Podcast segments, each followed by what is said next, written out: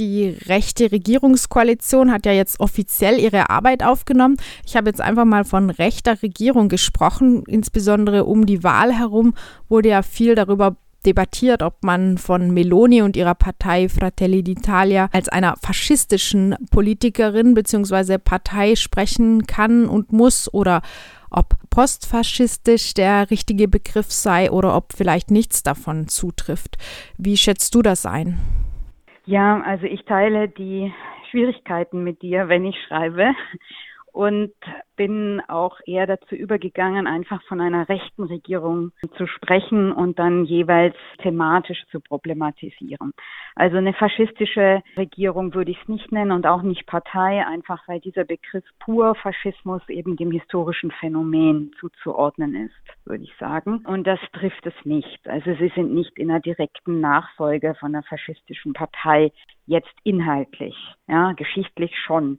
Deshalb ist postfaschistisch auch nicht falsch, ist auch eine Eigenbeschreibung, allerdings, die sie für sich wählen, weil sie sagen, wir haben diese Phase hinter uns, wir haben uns auch geläutert, wir sind eine andere Partei. Das macht diesen Begriff postfaschistisch dann auch schwierig. Sicher kann man sagen, dass Meloni selbst aus einer neofaschistischen Tradition kommt und sich auf eine neofaschistische Tradition beruft. Also die Fratelli d'Italia verstehen sich schon als Nachfolgeorganisation des Movimento Sociale Italiano. Da war dazwischen die Alleanza Nazionale, aber sie beziehen sich schon direkt zurück auf die direkte Nachfolgeorganisation, die neofaschistische Organisation des Nachkriegs, den MSI. Sie haben ja auch dessen Flamme im Parteizeichen. Das ist das eine, das Symbolische, was sie nach außen auch tragen. Und dann beziehen sie sich auch auf die Gründer des MSI und auf die Parteisekretäre in der MSI-Zeit. Und das macht Meloni ganz stark. Auch jetzt wieder in ihrer Ansprache als Ministerpräsidentin im Parlament in der Vertrauensfrage,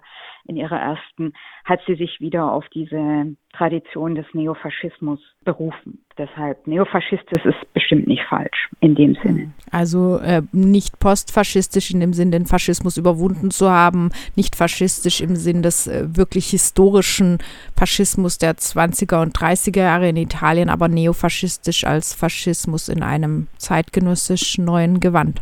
Ja, und als wirkliche Referenz auf den Neofaschismus der 70er Jahre. Also der MSI in den 70er Jahren hat sich ja schon als neofaschistische Organisation auch verstanden, hat er auch mit den außerparlamentarischen Gruppierungen ähm, stand er in enger Verbindung ja bis hin zum, zu den rechtsterroristischen. Und diese Verbindung ist einfach nicht äh, vom MSI nicht gekappt worden und die ist jetzt auch von den Fratelli nicht gekappt worden, personell nicht gekappt worden. Ja, also mit La Russa wurde ein Protagonist dieser 1970er Jahre zum Senatspräsidenten gewählt. Und er vereinigt in seiner Person diese ganze Tradition. Also man, es wird immer so gelacht über seine Mussolini-Devotionaliensammlung. Also der hat ja mehrere Mussolini-Statuen in seinem Wohnzimmer stehen, die er auch der Presse gerne zeigt. das wäre dieser nostalgische, altfaschistische äh, Aspekt. Aber er war in den 70er Jahren in Mailand in der, in der rechten, in der rechtsextremistischen Schlägerszene. Er hat Personen aus diesem Milieu als Anwalt verteidigt. Und er unterhält heute, heute ist er 75, ne, als alter Mann Kontakt zu außerparlamentarischen, rechtsextremistischen äh, Gruppierungen. Also er ist ein gern gesehener Gast bei Casa Pound in Mailand zum Beispiel. Gestern habe ich in den Nachrichten gehört, dass Meloni sich distanziert hat von jeglichen antidemokratischen Strömungen. Dafür habe sie nie Sympathien gehegt, inklusive dem Faschismus. Das ist demnach also nicht glaubwürdig. Nein, also das ist nicht glaubwürdig, weil es genügend ähm, ja, Bild- und Tonmaterial gibt, wo sie als junge Frau ja auch sagt, dass also dieses klassische neofaschistische äh, Muster. Mussolini war ein großer Staatsmann und er hat auch gute Sachen gemacht und so weiter. Also das findet man auch und das kann man jetzt sagen, okay, da war sie 20 oder zwischen 20 und 30. Das würde sie heute nicht mehr sagen, sagt sie natürlich auch heute nicht mehr. Also das ist das eine. Ähm, aber wie gesagt, sie bezieht sich auf Traditionen, sie ähm, unterhält Kontakte mit Personen, die ähm, dem Faschismus noch huldigen, also auch Grabstätten besuchen, Feiertage begehen und so weiter. Wir werden ja auch sehen, was äh, übermorgen zum 100. Jahrestag des Marsch auf Rom passiert. Das wurde in den vergangenen Jahren immer von extremistischen Gruppen begangen.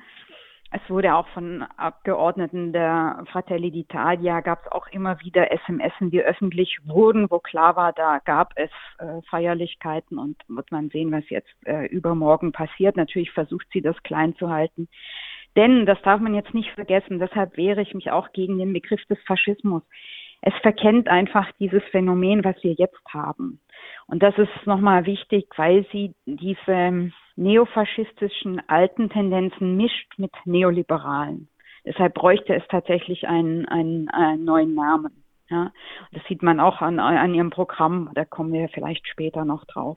Aber einen Satz möchte ich auch noch mal sagen zu diesem Zitat, was du gesagt hast aus ihrer Regierungserklärung dass sie keine Sympathien hegte zum Faschismus, das ist eigentlich ja schon eine ungeheure Formulierung, als wäre es so äh, bei einem Facebook-Eintrag Daumen hoch, Daumen runter, ja, als würde es da um Sympathie gehen bei Faschismus.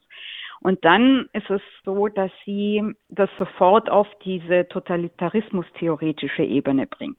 Ja, sie hegt keine Sympathien für autoritäre, für totalitäre Systeme. Das heißt, immer rechts und links wird gleichgesetzt. Und dieses Muster hat sich durch ihre gesamte Regierungserklärung gezogen. Deshalb, sie ist bereit zu sagen, sie hat mit dieser Zeit abgeschlossen, aber sie betont dann, deshalb soll man bitte auch mit dem Antifaschismus abschließen, weil der Antifaschismus aus einer Linken kommt, die ja auch und so weiter und so weiter. Das ist das Muster der, der Argumentation.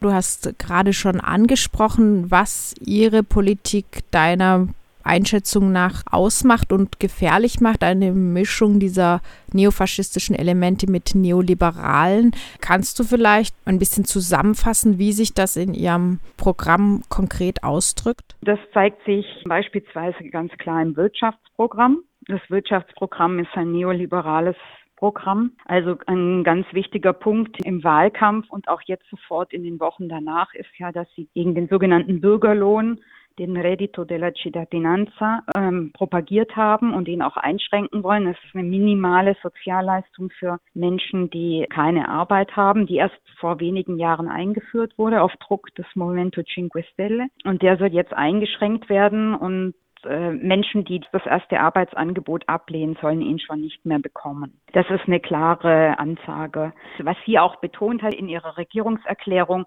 dass sie sagt, wer etwas machen möchte, wer eine Aktion zeigt, der wird von der Regierung nicht aufgehalten. Also das wendet sich auch wieder an die Unternehmen. Ja, die sollen alles machen dürfen und wenig Einschränkungen erfahren, also laissez-faire von Seiten des Staates. Dann soll es Steuerermäßigungen geben für Unternehmen, wenn sie einstellen, wenn sie dieses, wenn sie jenes machen, also eher direkt den Unternehmen zugewandt und nicht jetzt der Arbeitnehmerseite zugewandt. Dann sollen die prekären Arbeitsverhältnisse, Möglichkeiten zur prekären Beschäftigung wieder ausgeweitet werden, sind ja sowieso schon sehr weit, aber das, was zwischenzeitlich mal zurückgenommen war, soll wieder ausgeweitet werden was auch die Wirtschaft freut, aber auch eine Schleiße schlägt für illegalen Unternehmungen ist, was sie heute auch bekannt gegeben haben, dass man wieder bis zu 10.000 Euro in Bar bezahlen kann. Das war auch weit heruntergesetzt worden von den Vorgängerregierungen, einfach um festzustellen, dass man den, den Geldflüssen nachvollziehen kann, woher das Geld kommt. Wenn man jetzt 10.000 Euro in Bar bezahlen kann, ist natürlich auch wieder möglich, illegal verdientes Geld besser auszugeben und zu investieren. Also da ist auch die Grenze dann zur Illegalität wieder offen, während sie natürlich betont hat, dass sie auch gegen die Mafia ist und dass die Mafia-Richter ihre großen Vorbilder sind und so weiter und so weiter. Ist dieser Widerspruch aber, wenn man ins Programm reinschaut, in das klare Vorgaben, die die Wirtschaft freuen werden. Solche Tendenzen sind ja in vielen europäischen Ländern erkennbar. Viele sagen, Deutschland war ein Vorreiterland im Abbau des Sozialstaats. Frankreich ist längst dabei nachzuziehen, auch unter linksliberal, liberal-demokratischen Regierungen, auch unter Emmanuel Macron zum Beispiel. Griechenland wurde dazu gezwungen. Ist das vielleicht ein Bereich von Melonis Politik, wo ja, andere europäische Regierungen oder überhaupt Europa gar nicht so hinschaut und die Kritik leise bleibt, während alle meinem Eindruck nach vorrangig darauf ähm, schauen, wie Meloni zur EU, zur NATO steht? Ja, in diesen ganzen Wirtschaftsbereichen müssen sie ja still sein, weil es genauso ist, wie du sagst. Also diese prekären Arbeitsverhältnisse gibt es ja dann nicht nur in Italien. Das wurde überhaupt nicht betont. Diesbezüglich wird sie auch nicht kritisiert. Ich würde sagen, das führt eher dazu, dass ja in Deutschland eigentlich relativ gelassen dieser Wahlsieg aufgenommen wurde. Also es wurde jetzt nicht Tage und Wochen lang darüber diskutiert, klar, weil wir genug andere furchtbare Sachen auch haben. Aber ähm, also sie wurde aus, gerade in der in der bürgerlichen Presse, in der FAZ wurde sie gefeiert für diesen Wahlsieg. Also da wurde es offen ausgesprochen, es ist eine nationalbürgerliche Regierung und gegen die darf man jetzt nicht sagen, man muss diese Wahl respektieren. Und das hat sicherlich auch mit diesem Programm zu tun. Du hast vorhin von einer Mischung zwischen neoliberaler und neofaschistischer Politik gesprochen. Kannst du vielleicht noch sagen, wo das spezifisch neofaschistische Element in Melonis Politik hineinkommt, ob es da vielleicht schon ganz konkrete Hinweise gibt für das, was sie in nächster Zeit vorhat, was du als neofaschistisch bezeichnen würdest? Also es wurde ja auch mit Erleichterung aufgenommen, dass Matteo Salvini nicht mehr Innenminister ist, aber das ist eine reine Fassade weil sein Kabinettschef, Piante Dosi, so heißt der Innenminister jetzt, war sein Kabinettschef. Also die ganzen sicher, sogenannten Sicherheitsgesetze, äh, die Salvini erlassen hat und weshalb wir gegen Salvini demonstriert haben, die hat Biante Dosi mitgeschrieben, ja, und die sind, hat er schon gesagt, die werden genau so wieder eingesetzt und hat auch jetzt wieder gesagt, es geht darum, also dieselbe Politik fortzusetzen. Ja, deshalb vom Innenministerium aus braucht man nichts anderes erwarten, was man schon von Salvini kannte. Salvini ist äh, Verkehrsminister geworden, Infrastrukturen, hat schon angedeutet, dass die Häfen unter seiner Kontrolle stehen und das bedeutet, dass er derjenige ist, der wieder die Einfahrt und das Anlegen von Rettungsbooten erlauben kann oder nicht erlauben. Also genau das Thema, weshalb er in Palermo noch unter Prozess steht, ne, hat er jetzt schon gesagt, also das wird auf jeden Fall wieder so sein, dass die NGO-Boote nicht die, die Häfen anfahren dürfen. Da haben wir eine Fortsetzung. Was man auch nicht vergessen darf, es sind sehr, sehr viele Ministerposten an Menschen vergeben worden, die schon in der letzten Berlusconi-Regierung waren. Ja, an Männer muss man eigentlich hauptsächlich mhm. sagen, an Männer vergeben. Es sind keine neuen. Da gehört zum Beispiel Calderoli dazu.